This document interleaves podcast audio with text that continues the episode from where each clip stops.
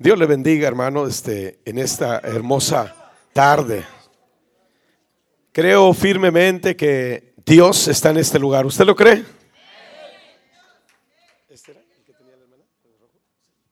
Gracias, sí. Quiero eh, un saludo que mi esposita, esta mujer guapa y bella, les dé un saludo, amén. Dios les bendiga. Eh, estoy contenta con Dios porque Él es bueno, amén. Mi nombre es Rosy de Silva. Venimos, este, mi esposo y yo, de la ciudad de Cadereyta. Eh, no sé cuántos conozcan Cadereyta o han oído hablar, mejor dicho, de Cadereyta. Amén, uno que otro, ¿verdad? He escuchado este, oír de ahí, eh, de Cadereyta. Bueno, pues ahí estamos nosotros pastoreando, hermanos. Cumplimos apenas tres años en esa iglesia donde el Señor nos permitió levantar de una manera muy hermosa su mano de Dios eh, tan tremenda que se movió ahí. Pero estamos ahí pastoreando. Eh, mi esposito bien guapote que está, ¿verdad? Este, doy gracias a Dios por mi compañero que Dios me dio durante 35 años. Eh, somos, estamos casados. tenemos cuatro hijos, tres mujeres y un varón, pero ya todos están casados ya todos están casados y, doy gracias a Dios porque Dios me ha bendecido. Tenemos ya un buen tiempo eh, sirviéndole al Señor. Dios nos llamó al ministerio y estamos sirviéndole. Pero una cosa bien tremenda que hemos visto la mano de Dios poderosamente. Eh, si alguien ha oído hablar de la ciudad de Cadereyta, hermanos, eh, Cadereyta, de, mucha gente no quiere ir para allá. Mucha gente no quiere ir para allá porque es algo difícil. Es algo difícil, algo feito, pero este, nosotros tenemos la convicción, la certeza de que Dios nos quiere ahí en Cadereyta, donde hemos visto la mano de Dios fuertemente eh, en salvación, en sanidad, en milagros, eh, en resucitar muertos. Y bueno, Dios se mueve de una manera bien, bien, bien bonita y bien poderosa, bien poderosa. Este, reciba un saludo del Centro de Restauración Familiar Chama. Chama, Dios está presente. Pero yo sé que Chama, yo sé que Dios está presente en Cadereyta, pero puedo sentir que Dios está presente también en este lugar, poderosamente. Y sé también que Dios está haciendo y va a seguir haciendo cosas grandes, poderosas en este lugar. Un abrazo y un saludo. Dios les bendiga. Gracias. Esta mujer es brava, es regia.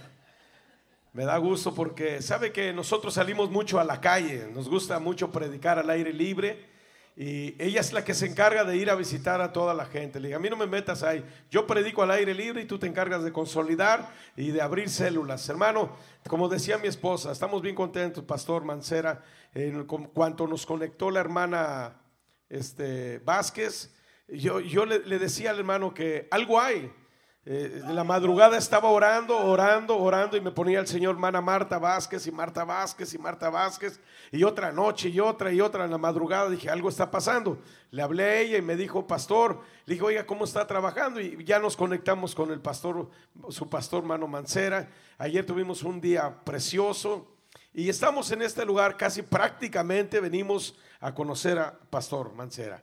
No venimos a otra cosa, mi esposa iba a predicar, siempre no este, hubo un cambio ahí por horarios, no sé qué pasó, pero nosotros estamos conformes con Dios. Amén. Y le digo una cosa, hermano, no me lo va a creer, pero yo me siento como en casa. Allá en Cadereyta, haga de cuenta la misma alabanza, los mismos cantos. Le digo a mi esposa, oye, estamos en canal. De veras, me siento como en casa porque hay lugares donde no se alaba a Dios, aquí hay una libertad para adorar a Dios y eso es lo hermoso, eso prepara la atmósfera para milagros, para sanidades. Este hermano, estamos en Cadereyta, como decía mi esposa, por tres años, estamos celebrando nuestro tercer aniversario y eh, no ha sido fácil, hermano, no ha sido fácil. Yo le platicaba al pastor que estuvimos a punto de venirnos para Estados Unidos, secuestraron a mi hija, me secuestraron a mí, me querían matar los zetas y bueno, usted ya sabe cómo está allá. La gente decía ahorita un hermano que venía a dejarnos, dijo, oiga, ¿y a poco es cierto que en la calle? Le digo, pues gente sin cabeza, gente tirada. La verdad que Dios nos dijo, aquí te quiero.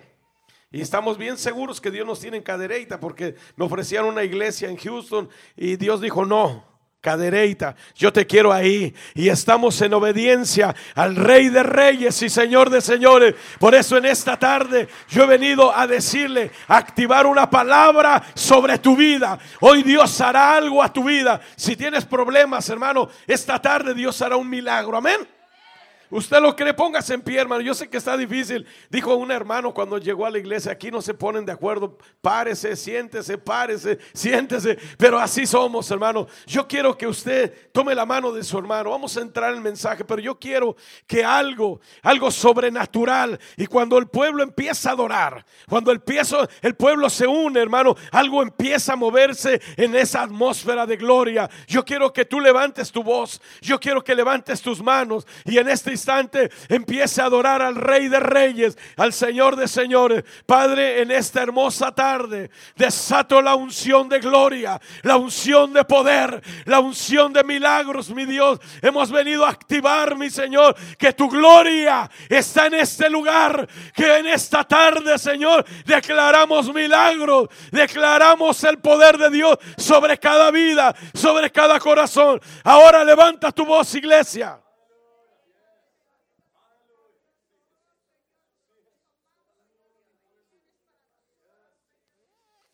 Sopla. Empieza a soplar viento de Dios sobre este lugar.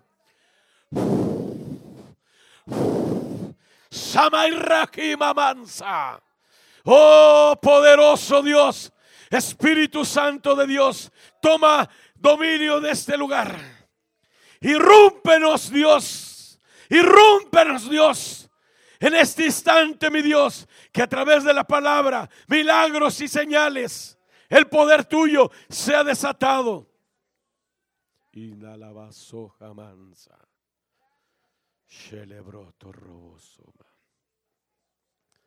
Esta tarde, Señor, sácalo oculto. Sácalo oculto, Dios. Rompe yugos. Rompe cadenas Isamaki mansa. La gloria va a ser para ti nada más, mi Señor Jesús. Toda la gloria va a ser para ti, mi Rey. Bendecimos, Señor, esta congregación hermosa en el nombre poderoso de Cristo Jesús. Y la gloria, y la gloria, y la gloria será solamente para ti, mi amado Jesús. Gracias, amado Rey. Amén y amén. Ocupe su lugar. Le prometo que ya no le digo que se levante. Aleluya. Marcos capítulo 1, versículo 1. Sabe que cuando nosotros nos convertimos, cuando presentan a un niño, a mí me conmueve. Porque un día un alcohólico drogadicto, después de no llegar varios días a su casa, llegó una mañana muy temprano y lo invitaron para que fuera a la iglesia. Iba a venir la presentación de una niña. Y ese personaje llegó todavía ebrio a la iglesia. Y cuando llegó, yo le decía, hablando de mi persona, esa persona era yo. Le decía a mi esposa, yo no voy, estoy ando alcoholizado, vuelo alcohol. Vamos, vamos a presentar a mi hija Carla, la segunda. Y cuando llegué ese día, en la presentación de mi hija, vino el Espíritu de Dios y me tomó y me decía, necesitas a Jesús. Y yo me resistía, decía, no, y ya no pude. Yo no sé qué predicó ese día el pastor, pero lo que sí vine y me arrodillé y le dije, Dios, si verdaderamente tú existes, cámbiame. Yo no quiero esta vida. Un alcohólico, drogadicto, que todos los días vivía en las cantinas, eso no es vida. Y mire que Dios me tomó la palabra.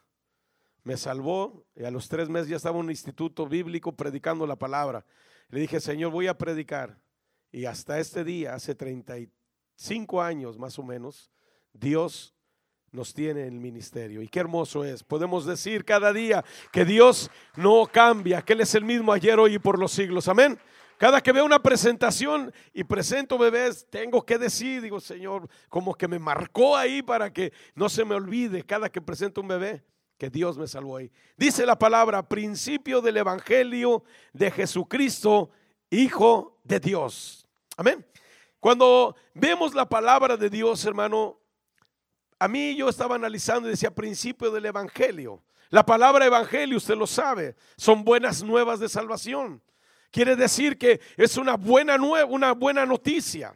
Hay buenas noticias de que se ganó la lotería o de que se ganó un premio, pero estas buenas noticias son de salvación. Y yo me ponía a pensar, este será el principio del Evangelio de Jesucristo, el Hijo de Dios.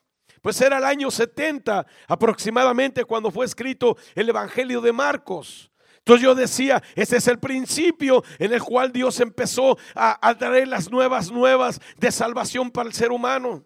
Yo decía, no creo, debe haber algo más. Y me fui al libro de Isaías. Algunos comentaristas dicen que es el quinto evangelio porque habla y relata el sacrificio de Jesús en la cruz del Calvario, habla de su nacimiento, pero habla también del sacrificio donde dice, quien ha creído a nuestro anuncio y sobre quien se ha manifestado el brazo de Jehová, subirá cuan renuevo delante de él y como raíz de tierra seca, no hay parecer en él, dice Isaías, le veremos más inatractivo para que le deseemos, despreciado y desechado de los hombres, varón de dolores, experimentado el quebranto y como que escondimos nosotros el rostro de Él. Fue menospreciado y no lo estimamos. Pero me gusta porque dice que cada uno se apartó por su camino. Mas Jehová cargó el pecado de todos nosotros. Angustiado Él, afligido, no abrió su boca. Y como cordero fue llevado delante de los trasquiladores. Está hablando de la persona de Jesús. 700 años antes de que Jesús visara las calles polvorientas de Nazaret, en la provincia de Galilea, allá en Capernaum, allá en Judea, en Iturrea, ya estaba profetizado que el Hijo de Dios vendría 700 años antes. Y yo decía, bueno, esas son buenas noticias. Quiere decir que ese es el principio. Pero me iba todavía más allá. En, el principio, Génesis dice la Biblia, que habría la enemistad entre la simiente de la mujer y la simiente de la serpiente. Que a la vez la, simiente de la serpiente le daría en el calcañar, pero la simiente de la mujer le daría en la cabeza. Está hablando de la persona de Jesucristo. Está hablando que vendría el Hijo de Dios a darle a Satanás en la cabeza. Esas buenas nuevas de salvación. Decía, bueno, entonces desde el principio hay una noticia. El Evangelio está anunciado desde el principio de la creación. Pero decía, debe de haber algo más. Y me fui a primera de Pedro, hermano, 1.18, donde dice que fuimos rescatados de nuestra vana manera de vivir la cual recibimos de nuestros padres. Y dice que fuimos comprados, no con oro, ni con plata, ni con dólar, ni, con yen, que fuimos comprados con la sangre preciosa de Cristo Jesús. Aleluya. Destinado, dice, predestinado desde antes de la fundación del mundo. ¿Sabe qué me dice ese texto? Que antes de que existiera usted y yo, antes de que hubiera todo, en las oficinas generales del tercer cielo, hubo una junta cubre, el Padre, el Hijo y el Espíritu Santo estaban preparando la redención del hombre. Esto no nació en un pensamiento humano. La salvación del hombre, el verdadero evangelio, no nació en una organización, no nació en movimiento y que crecimiento. No, esto nació en el corazón de Dios. Dios sabía que Adán y Eva iban a fallar. Él lo sabía. Y dice, desde antes de la creación fuimos destinados para ser salvos, predestinados, todo mundo. Que otros quieran y otros no, es otro asunto. No creemos en la predestinación, pero todos fuimos predestinados a ir a la cruz del Calvario. Amén. Entonces yo decía, ese es el verdadero evangelio. Este es el verdadero evangelio, el anunciar allá en las edades eternas. Dios preparó la redención del hombre. Yo voy a suplir la necesidad de Adán y Eva y mandó al Cordero. Esto, cuando veo esto, hermano, entonces digo, esto nace en el corazón de Dios. El predicar el Evangelio está en el corazón de Dios. Por eso ahora entiendo que Juan el del amor se recargaba en el corazón de Jesús para ver que era, a ver si es cierto que era de carne y hueso y que su corazón latía. Ahí estaba Juan siempre, que hacen los discípulos le decían, ¿por qué te recuestas? Y dijo, ¿a ti qué? Si él quiere estar aquí, déjalo. Yo creo que Juan oía cuando ponías su oído en el corazón de Jesús, decía, almas almas, almas, porque ese es el clamor del Dios de la gloria. El almas, almas, almas, almas. A él no le importa si tú tienes un carro nuevo, qué bueno, tienes una casa nueva, qué bueno, pero él se preocupa y ama las almas, hermano, porque sabe por qué, porque él murió en la cruz del Calvario. Y mire, ese es el verdadero evangelio, pero el verdadero evangelio es el que exalta el dulce nombre de Jesús. Ese es el verdadero evangelio, el que exalta el nombre aún sobre los pastores, aún sobre los evangelistas, sobre los misioneros. El verdadero evangelio es el que exalta el dulce nombre de Jesús. Amén. Poderoso mi Señor. Es lindo mi Rey. Mire, es tan hermoso que el verdadero evangelio es el que exalta. Y viene a mi memoria allá en el libro de Apocalipsis capítulo 5. Dice la palabra de Dios que un ángel pregonaba a gran voz. ¿Habrá alguien digno de desatar los sellos? ¿Habrá alguien que sea digno de quitar los sellos? Y dice la Biblia que no había nadie. Este ángel pregonaba a gran voz. Yo creo en todo el universo era el año 100 aproximadamente de la era cristiana. Ya había muerto Juan el Bautista, Jeremías, Abraham. Yo creo llegó ese pregonar hasta allá donde estaban. Y le dijeron Abraham, ¿podrás tú abrir los sellos? Dice que ni siquiera podían mirarlo. Tenían que agacharse. O quizá le dijeron a Jeremías, Jeremías, tú, el profeta llorón, tú, tú sí puedes. Dice que no podían ni mirarlo siquiera. Quizá fueron con Juan, le dijeron, Juan, Jesús dijo que ninguno como tú, nacido de mujer, pero el más pequeño en el reino del Padre, podrás tú quitar los sellos. Dice que no podía ni mirarlo. Y dice Juan, yo estaba en el día del Señor, era el domingo, en la isla de Pasmos, por el testimonio de Jesucristo. Y dice que estaba ahí. Y dice Juan, yo lloraba mucho porque no había quien fuera digno y de repente se acerca uno de los 24 ancianos y le dijo, Juan, Juan, no llores. He aquí el león de la tribu de Judá, la raíz de David, el linaje escogido, el cordero inmolado, Cristo Jesús. Él es digno. Él es digno. Y dice que empezaron los 24 ancianos, aventaban sus coronas y ahí iba Jesús pasando. Él es digno de quitar los sellos. Ahí quitó los sellos. Ese es el verdadero evangelio el que exalta el nombre del Señor. Y dice que soy un cántico nuevo que decía, al que está sentado al trono y al Cordero de Dios, sea la honra, sea la gloria por los siglos de los siglos. dice que miles y miles, usted se imagina ese momento majestuoso que Juan estaba mirando, viendo al Cordero de Dios, los ángeles adorándole, glorificando al que fue inmolado. Él es de recibir la gloria. Y se oyó ese cántico nuevo que creo que hoy todavía lo cantan, al Cordero, al que está sentado al trono y al Cordero, sea la honra, la gloria y la alabanza. Ese es el verdadero evangelio, el que exalta el nombre del Señor.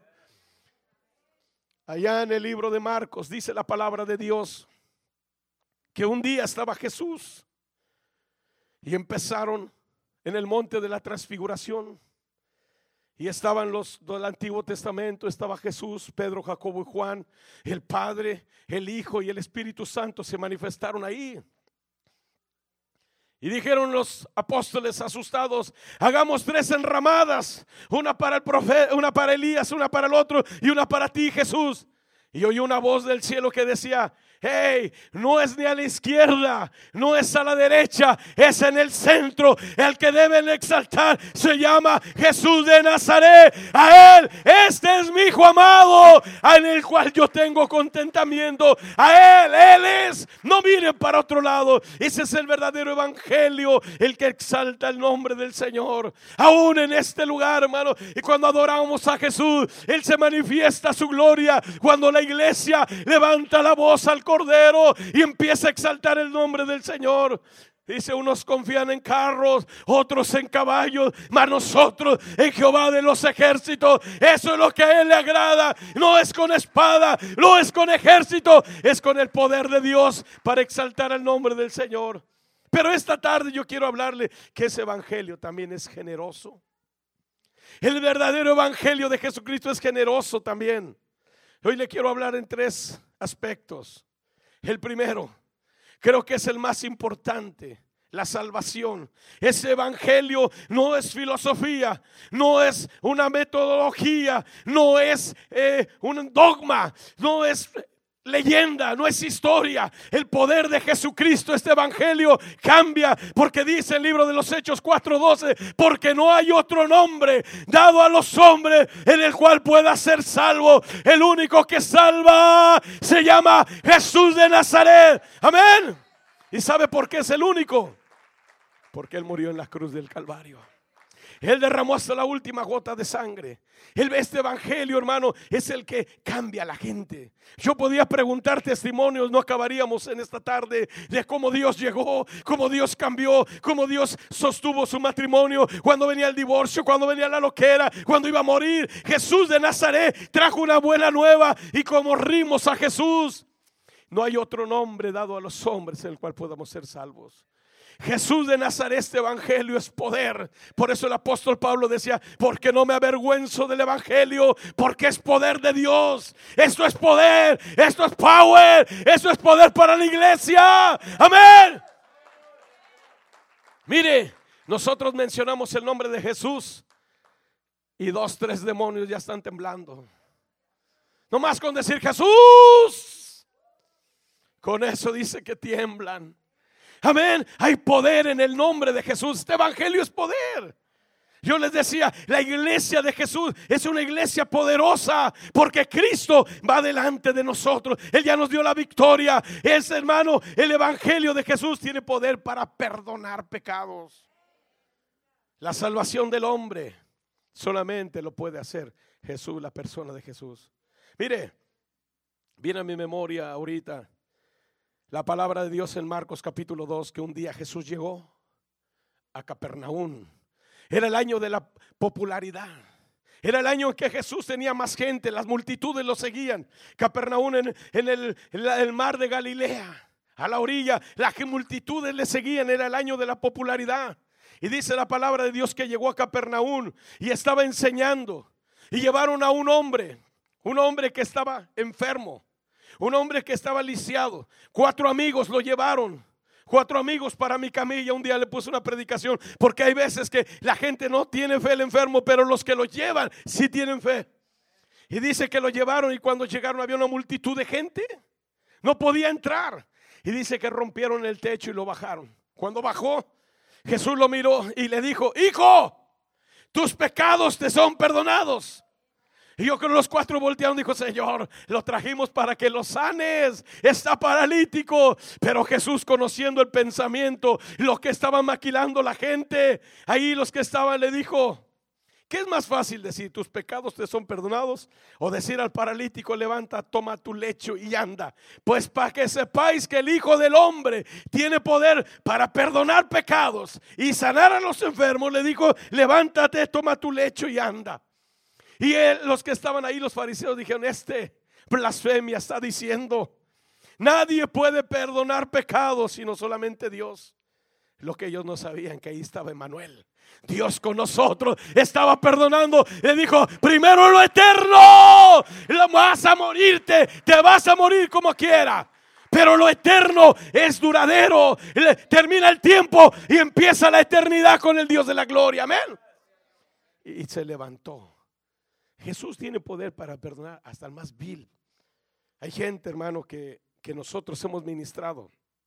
Gente que créamelo, a veces nos da miedo de lo que nos están diciendo, pero se han convertido al Evangelio, setas se han convertido porque son hombres que necesitan de Dios. Y llegan y llorando, pastor, ora por mí, mira, yo ya no quiero esto. Y estamos orando por ello. Y viene, le dije, el único que puede cambiar tu vida se llama Jesús. ¿Por qué, hermano? Porque Jesús tiene poder para cambiar el pecado del ser humano. Hace tiempo llegó un homosexual a la iglesia, vestido de mujer, le platicaba creo el hermano, vestido de mujer no lo dejaban entrar a la iglesia porque iba con un short muy pequeño. Y uno de los diáconos dice, usted no puede entrar al santuario de Jehová así. Y yo salía allá afuera. ¿Y qué pasó? Dijo, es que este hombre no me deja pasar. Dije, déjalo pasar, hombre, déjalo pasar. Si no, entonces cuando, si a mí me hubieran dicho cuando venía ebrio, drogado a entrar antes de la casa, no, usted no puede venir así, yo nunca hubiera llegado a Cristo. Él vino a los enfermos. Él no vino a los sanos. Él vino a las prostitutas, a los publicanos, a nosotros los pecadores. El apóstol Pablo dice, de los cuales yo era el primero.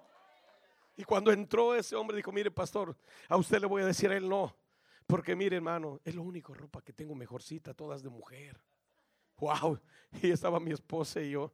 Ese día pasó algo maravilloso. Ese día me acuerdo que llegó ese hombre y le dije, hermano, cierren sus ojos. Hoy Dios va a hacer algo. Y cuando ese hombre cerró sus ojos y todo, le dije, Silvestre, ¿te gustaría invitar a Jesús a tu corazón? Y ese hombre pasó. Y cuando yo iba a orar por él, él me dice, yo me di cuenta, empuñó su mano y se puso así y empezó a temblar y cayó. Dije, bueno, cayó. Al terminar el servicio me dice, pastor, una voz me dijo, pégale. Y si yo ya lo tenía medido en la boca y nariz, le iba a pegar. Y dijo, y luego, le digo, ¿por qué no? Dijo, sentí que una mano me tocó y caí al suelo. Y le dije, mira, te ama Jesús. ¿Sabe ese hombre, hermano? Me sorprendió porque ese hombre decía, yo quiero lo que ellos quieren. Yo quiero hablar en lenguas. Y un día me dijo, pastor, yo voy a estar aquí en el altar hasta que el Señor no me bautice. Yo me voy a levantar, lo bautizamos en las aguas. Y dijo, no me voy a levantar hasta que el Señor me bautice con el Espíritu Santo. Le dije, bueno, pues órale. Entramos a las 5 de la mañana a la oración. Yo me fui las 6, las 7, las 8. Él estaba ahí. Le dije, hermano, yo me tengo que ir, tengo que, este, al rato vengo. Y regresé y estaba de rodillas. Llegué en la noche y estaba de rodillas. Toda la noche se la pasó hasta el otro día. El otro día amaneciendo, vino Jesús y lo bautizó con Espíritu Santo y comenzó a hablar en otras lenguas según el Espíritu les daba que hablase. Mire hermano, él no tenía que andar repartiendo volantes. Él, donde iba caminando la gente le decía, ¿qué te hicieron? ¿Con quién andas ahora? Dijo, ando con un hombre llamado Jesús. Él cambió. Él les decíamos, venía todos los días, me decía, pastor, soy hombre. Claro que eres hombre, Dios no hace fenómenos. Y luego decía, pastor, me puse ropa de hombre ya. Para todos los días que él llegaba, hermano, era algo nuevo. Ese hombre se nos desapareció, se fue a Tampico. No supimos de él como al año. A las nueve de la noche llegó una moto, un hombre con barba se bajó con botas y con el casco. Dije, cobrador, y a las nueve de la noche nomás no. Era él, hermano, era él. Pastor, Vengo para que vayan a pedir la mano de mi futura esposa. Me voy a casar. Oiga, hermano, esto es lo que hace el Evangelio. Esto es lo que hace mi Señor Jesucristo. Se casó, tuvo dos hijos. Es algo poderoso, hermano. ¿Sabe por qué? Porque Jesús pagó el precio en la cruz del Calvario. Él derramó hasta la última gota de sangre. Ahí el madero fue bañado de esa sangre. Y quiero decirle algo, esa sangre no se quedó ahí, no se secó, no vino la lluvia y se la llevó, no. Vino el Espíritu Santo, la tomó y la hecho eterna. Hoy la sangre de Jesucristo, su Hijo, nos limpia de todo pecado, de todo pecado. Cuando Juan presentó a Jesús, dijo, señores, he aquí el Cordero de Dios que quita el pecado. Ya no tienen que hacer sacrificios. Ya no lo va a cubrir. Lo quita, lo desarraiga, lo saca y los hace una nueva criatura. Ahora lo ven y dice, míralo. Antes parecía león y ahora un corderito. Ahora alaba y glorifica el nombre del Señor. Ese es el verdadero evangelio de Jesucristo. Amén. La segunda característica, hermano, es de que liberta a los cautivos. Él rompe, dice, para eso apareció el Hijo de Dios. Para deshacer las obras del diablo. Mire, allá en Cadereyta está pesado, como le decía hermano. Allá ustedes saben, en México, pero principalmente en nuestra ciudad pusieron muertes en la entrada de la ciudad. La famosa Santa Muerte que no tiene santa, nada. Y la pusieron a la entrada de la ciudad. La dedican a la muerte, que haya muerte, que haya destrucción. Yo le decía al pastor Mancera, no tenemos policía, no tenemos tránsito, no hay ministeriales. Cuando pasaban los policías, cuando habían, le decía, cuando pasen los malos, decían, cuando pasemos, se agachan. Y tenían que estar los, los así de, los policías cuando ellos pasaban. No te atrevas a voltear siquiera porque se bajaban y olvídese. Es pesado. Pero la Biblia nos habla en Marcos capítulo 5 que había un hombre que estaba endemoniado en la ciudad de Decápolis. Jesús dejó una fiesta, se trasladó hasta el otro lado del mar, cruzó 20 kilómetros en el mar, que es el mar de Galilea, y llegó a la ciudad de Decápolis. Ahí en Decápolis, cuando Jesús llegó, dice la palabra de Dios, ahora no necesitó publicidad, no hubo radio, no hubo televisión, no hubo nada. Jesús puso su pie. Y cuando puso su pie, eh, la, la unción del santo el poderoso de Dios empezó la influencia, porque cuando llega Él, las cosas cambian. Cuando Él llega a una ciudad, algo sucede. Cuando Él llega a una iglesia, algo sucede. Cuando llega a un corazón, algo sucede. Amén. Él dejó la fiesta y se trasladó por un hombre que cuando llegó, los demonios empezaron a temblar. ¿Qué tienes con nosotros, hijo del Dios Altísimo? Porque Jesús estaba echando fuera a los demonios. Vámonos. Casi, él le dijo, somos legión. La legión romana en aquellos años era, era muy famosa, como queriendo amedrentar al Señor, pero por favor, le dijo, van a salir uno por uno y empezaron. Y dijeron, déjanos entrar en ese hato de cerdos. Entró en el hato de cerdos, se despeñaron. La gente no vio lo que Dios hizo. La gente llegó y le dijo, Jesús, vete de nuestros contornos, no te queremos aquí. Mira, sacaron la calculadora, luego, luego, mira, perdimos tantos miles de pesos. A veces por eso la gente no quiere a Jesús, porque hay que dejar las cosas ilícitas, hay que dejar los malos manejos. Es que, Señor, no más que pase la fiesta de mi hija, de la boda, es que ya están comprometidos, ya tienen virus. No, no, no, no. A veces saca uno la calculadora y dice, no, pasando. Amén. Esto fue lo que ellos no vieron el milagro, ellos vieron la pérdida. Dice, pero ese hombre en su juicio cabal estaba y quería ir con Jesús y Jesús le dijo, vete a los tuyos y cuenta cuántas cosas Dios ha hecho. Algunos historiadores dicen que después ese hombre es Apolos. No sabemos, pero es un hombre que fue a los suyos, convertido, ya vestido en su juicio cabal. Él, andaba endemoniado, rompiendo cadenas, rompía su rostro, se lo golpeaba, su, casa era el cementerio. ¿Qué, ¿Qué tipo de gente? Pero cuando llegó Jesús, él rompe yugos. Amén. Y la Biblia dice que ha dejado a una iglesia para que pueda echar fuera demonios, para atar al hombre fuerte, para que el diablo suelte lo que tiene bien agarrado. Hay gente que los tiene bien agarrados, pero hay poder en el nombre de Jesús. Él rompe yugo, rompe cadenas. Cuando Jesús llega, no hay diablo que resista el poder de Dios y tiene que huir. Sabe que hemos orado por mucha gente, pero viene a mi memoria, apenas le estaba platicando al hermano que oramos por una, una persona que le hicieron un trabajo de brujería a una jovencita de 13, 14 años. Hoy vive en Houston ella. Esta muchacha le hicieron un trabajo de brujería, de la muerte, y se levantaba de la cama y nos mandaron a hablar, que fuéramos a orar. Y ya le habían echado bendita, golpeó al sacerdote. No, no, no. No podían con ella y nos mandaron llamar y fuimos, mi esposa y yo. Cuando llegamos nosotros a ese lugar, empezó a salir sangre de una virgen, empezó a salir de un ángel de la guarda, sangre en las paredes. Y bueno, pues ¿qué se trata esto? Y cuando de repente empezamos a orar por esa joven, nos habla bien asustada la hermana Paz, hoy es miembro de la iglesia, y me dice, pastor, venga a ver lo que hay. ¿Qué está sucediendo? Y empezó a aparecer una leyenda con sangre. Así literalmente decía, no me vas a derrotar con sangre empezó a aparecer. Yo dije, y me empecé a reír y la hermana voltea y dijo, este ya se endemonió también porque estaba risa y risa. Dije, es que yo no te voy a derrotar. Mi Cristo ya te derrotó.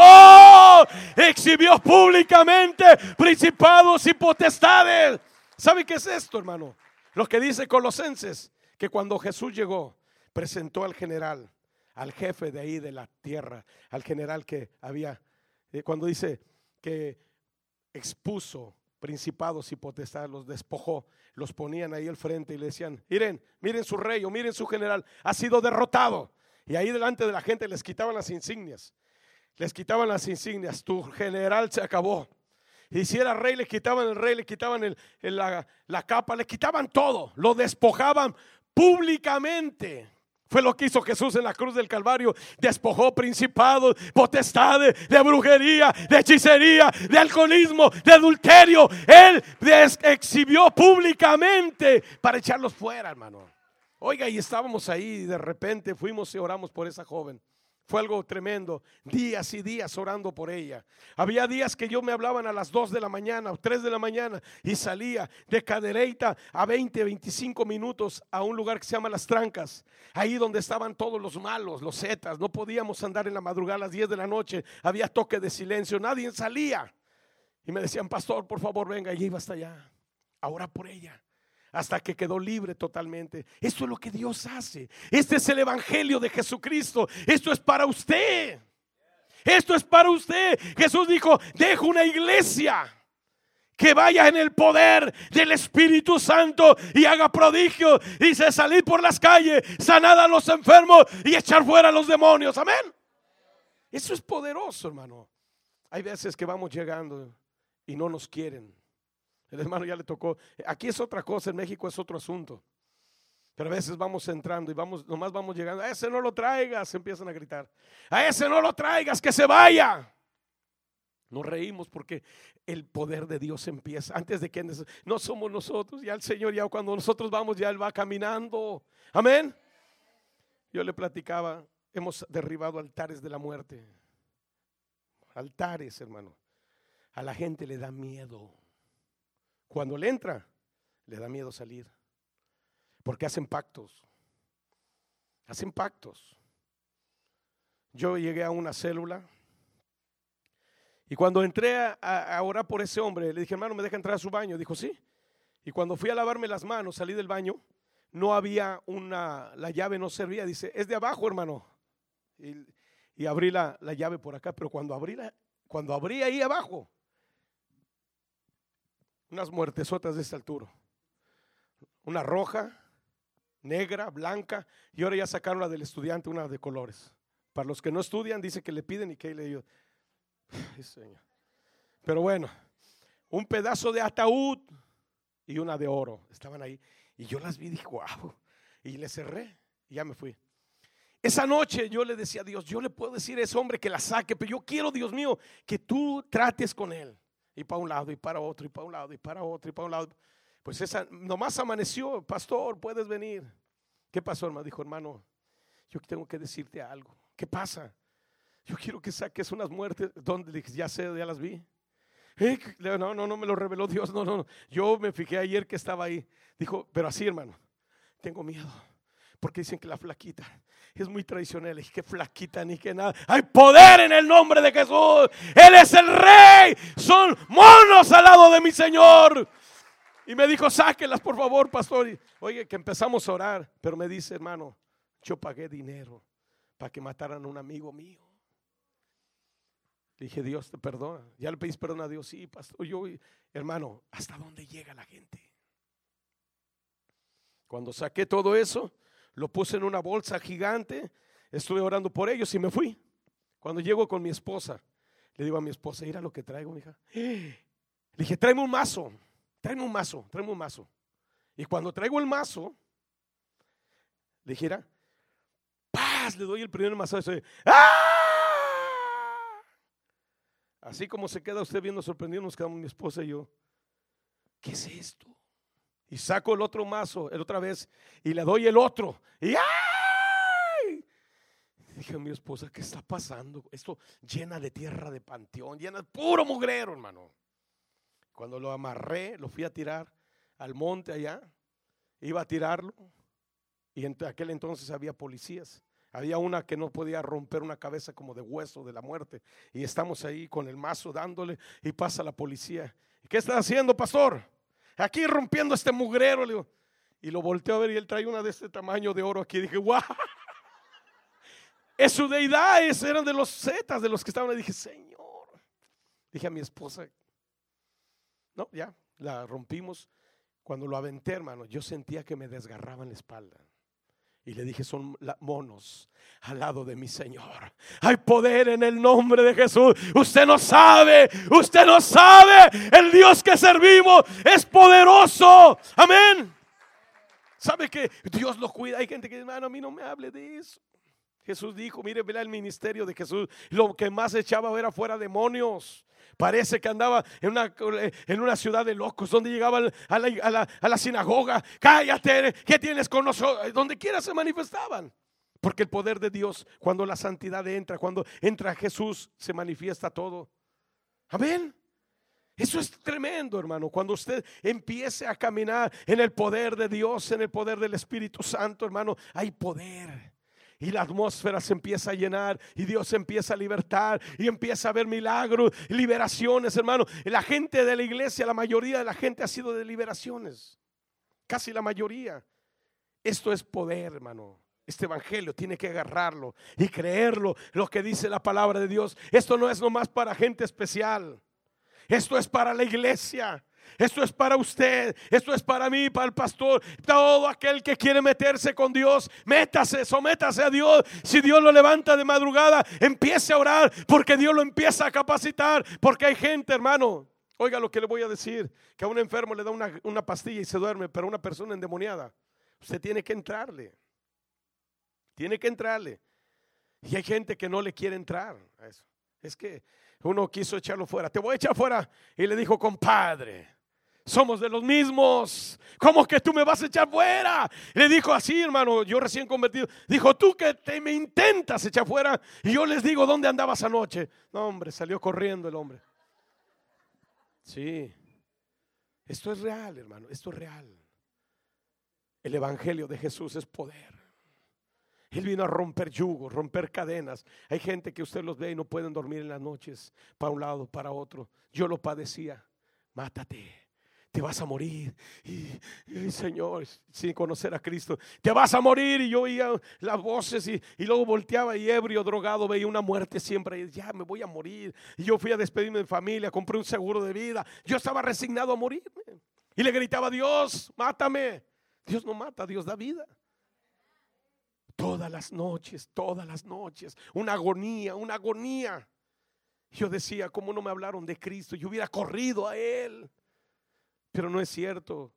Nadie se atrevió a decirme, oye, Cristo te ama, Cristo puede cambiar. Porque todos le preguntamos a la gente ese aspecto, ¿cómo estás? Y dice uno, bien, bien, estás bien. Uh, mi matrimonio, excelente. ¿Cómo estás? Bien. Nunca decimos, ¿sabes qué? Estoy mal necesito que Dios me ayude porque somos orgullosos en nuestro ego. Yo era así. Yo no quería ayuda, yo no quería que alguien, si alguien se hubiera acercado, a lo mejor, a lo mejor hubiera corrido a Jesús. Pero ese es el evangelio generoso. Amén. Y el tercero, en sanidad.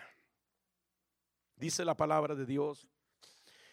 En Juan dice que Jesús dijo siete palabras. Siete palabras dijo Jesús.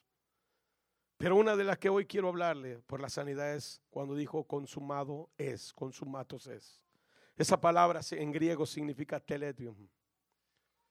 Esa palabra, hermano, dice que era cuando se pronunciaba la palabra consumado.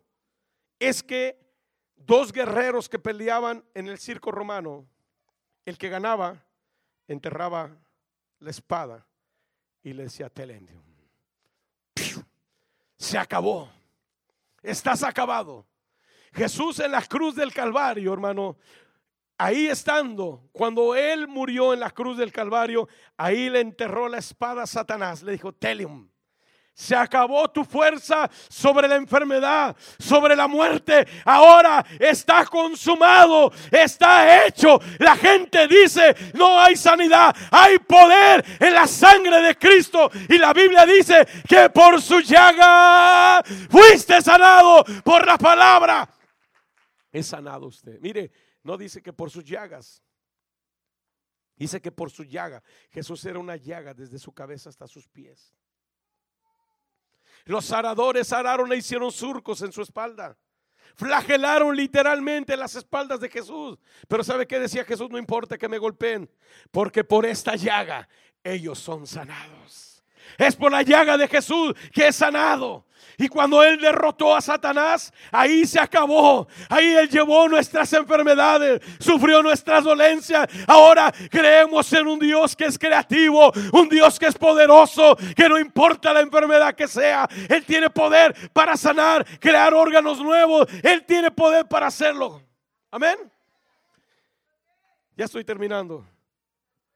¿Sabe que hace tiempo, hace el año, unos meses, yo creo, hace unos tres, cuatro meses fui a la Ciudad de México y yo estaba predicando por los niños que, tienen pie plano y Dios les hace la curvatura, muelas empastadas de oro, de plata, amalgama, marfil.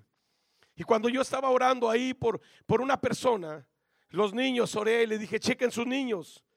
Y me dice una persona gritando, aquí, aquí. Le digo, ¿qué pasó? Había mucha gente ahí. ¿Qué está pasando? Es que hermano, mire mi pie, el pie.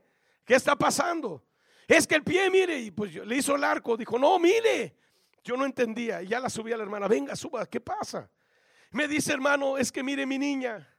Digo, ¿qué, ¿pero qué tiene su niña? Le hizo el arco. Dijo, no, mire, ella el dedo chiquito, tiene una joven como de 14, 15 años. Ella no le creció el segundo dedo del pie derecho, le quedó solamente un pedacito de carne, como un morrito. Y digo, y luego, Mire, pero pues dígame usted, empezó a crecer, hermano, hueso, nervio, tendón, uña, y hasta mugre le puso el Señor. Ahí, hermano, yo no había visto un milagro creativo. Había visto allá en Arcelia Guerrero, hermano. Fui a predicar allá Arcelia Guerrero, a la novia morena del sol, le llaman allá. Y un hombre, cuando oré por él de la columna que tenía dolor de cintura, oré por mucha gente, hubo milagros, la columna se acomodaba y me decía, hermano, es que mire, me creció. Le dije, sí, yo ya vi, qué bueno. No, es que usted no me entiende. Me creció el pie. Ah, le dije, sí, estamos viendo cómo crecían los pies. No, pero usted no me entiende. A ver, le dije, bueno, a ver, ven, a ver, explícame. Dijo, es que mire, yo de nacimiento calzo de uno del 6 y del otro del 7. Le dije, a ver, a ver, ¿cómo está? Un pie más cortito y el otro más grandecito. Y le dije, ¿y ahora? Dijo, mire, y sacó los zapatos. Era uno del 6 y uno del 7. Y le dije, ahora mire, los dos me quedaron del 7. Le creció el pie, hermano. Dios es un Dios creativo. Amén. Dios es un Dios poderoso que en esta tarde hemos visto, hemos orado por infinidad de gente que no puede tener familia, estériles, y hemos visto tantos milagros, hermano. Apenas acabamos de ir a México hace unos meses y fue un hermano, me dijo, hermano, quiero que vea a esta niña. Y digo, ¿quién es usted? Dijo, no se acuerda de mí. Le dije, la verdad no. Usted profetizó sobre mi vida. Aquí está el milagro. ¿Cómo? Ya estaba. Hemos orado por infinidad de gente. Por eso nosotros creemos que Dios va a hacer algo hoy esta tarde. Yo creo firmemente, hermano. Hay una atmósfera de gloria. Solamente es de que su fe se active. Y eso hemos venido para que se active. Yo sé que ustedes están viendo milagros y señales. Pero Dios quiere que usted crezca a otro nivel. Porque este lugar va a ser insuficiente. Este lugar tiene que ser insuficiente porque el poder de Dios va a empezar a traer más y más y más gente y más y más y más y más y más y más. ¿Por qué? Porque el rey viene, hermano. Mire, yo digo, Señor, quitar un pedazo del cielo para ponérselo a la gente. Oro. De repente puede caer oro ahorita mismo. De repente, mi hijo, tengo un hijo bien incrédulo. Estaban ahí en la casa y de repente estamos hablando de esto y empezó a caer escarcha de oro. Y no se quedó con las ganas, fue y agarró un pedacito y lo llevó. Le digo, ¿de dónde vienes, hijo? Dijo, fui con el joyero. Dijo, no, hombre, papá, oro de 18 quilates. Le dije, pues, dijo, es que yo no lo creía. Le dije, hijo, pero si estás viendo, no, es que, pues perdóname, pero yo no lo creía. De repente, hermano, empieza a caer escarcha o empasta muelas de oro, de plata. No le digo que, que, que siempre, Pero cuando Dios se manifiesta, empieza a orar. Yo no sé, a lo mejor ya aquí hasta empastó. Ha puesto, mire, en Saltillo, la hermana Marta, ella me profetizó. Ese día que fue, me dio dos, profetizó dos cosas, la hermana Marta Vaz. Dijo, veo, pastor, un lugar donde usted va a estar con los muros. Y su unción va a subir siete veces. Dije, ah, bueno, pues nomás así quedó. Pero cuando yo fui a Saltillo a predicar, ahí Dios empastó una muela y no lo, he vuelto no lo he vuelto a ver. Una muela le empastó a una joven, pero con una incrustación de un brillante, algo que le brillaba. Yo no sé si era diamante, yo no sé ni lo que era. No he vuelto a ver. He vuelto a ver muelas empastadas, pero con esa piedra yo no he vuelto. Así la piedra. Ese día oyó una persona que estaba sorda y un mudo empezó a hablar. Dios tiene poder, hermano. El Dios de allá es el mismo de aquí. El mismo que adora usted es el mismo que adoro yo.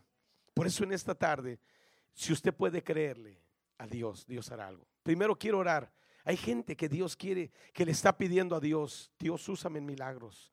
Úsame en milagros. Yo quiero que cuando ponga manos venga la sanidad. Yo quiero orar primero por usted, porque luego vamos a orar por los enfermos. Usted va a orar por enfermos y Dios va a hacer milagros. Gente que tenga pie plano, gente que ahorita mismo tenga dolor en su cintura, discos gastados, vértebras desviadas, que tenga hernia. Hermano, que rebaja peso. No lo cree. Yo no lo creía. Dios me dijo, vas a orar por la gente y va a rebajar peso, Señor. No empieces. Lo vas a hacer. Dijo, es más, me dijo, llévate la cinta y chécalos. Hermano, una mujer 12 kilos bajó. Otro joven 10 kilos. Ahí en el momento se le caía el panza. Aquí está mi esposa que no miento. Dios es poderoso. Él actúa, irrumpe de repente. Eh, él hace como Él quiere. Pero hay gente aquí, yo siento en mi espíritu, que alguien que dice, Señor, yo quiero que me uses en milagros. Para que la gloria de Dios sea derramada para que la gente crezca, para que las células, usted, mire mis líderes en las células, oran por los enfermos, oran, ponen manos, ya están creciendo los pies, y ya oran por endemoniados, como es el sacerdote de la congregación. Y la unción que está, si usted está bajo autoridad, esa unción va a caer sobre su vida y empieza a crecer, hermano, que en su célula haya una manifestación del poder de Dios. Amén. ¿Habrá alguien aquí que está pidiendo eso a Dios? Venga está pidiéndole a Dios, yo quiero que Dios me use en milagros. Venga, queremos orar primero por usted. Y después vamos a orar. Si hay niños que tienen pie plano, que usted sabe que su hijo tiene pie plano, tráigalo. Al cabo ya, yo creo que van a terminar las clases. Amén. Gracias, Señor. Ayúdame, Rosy.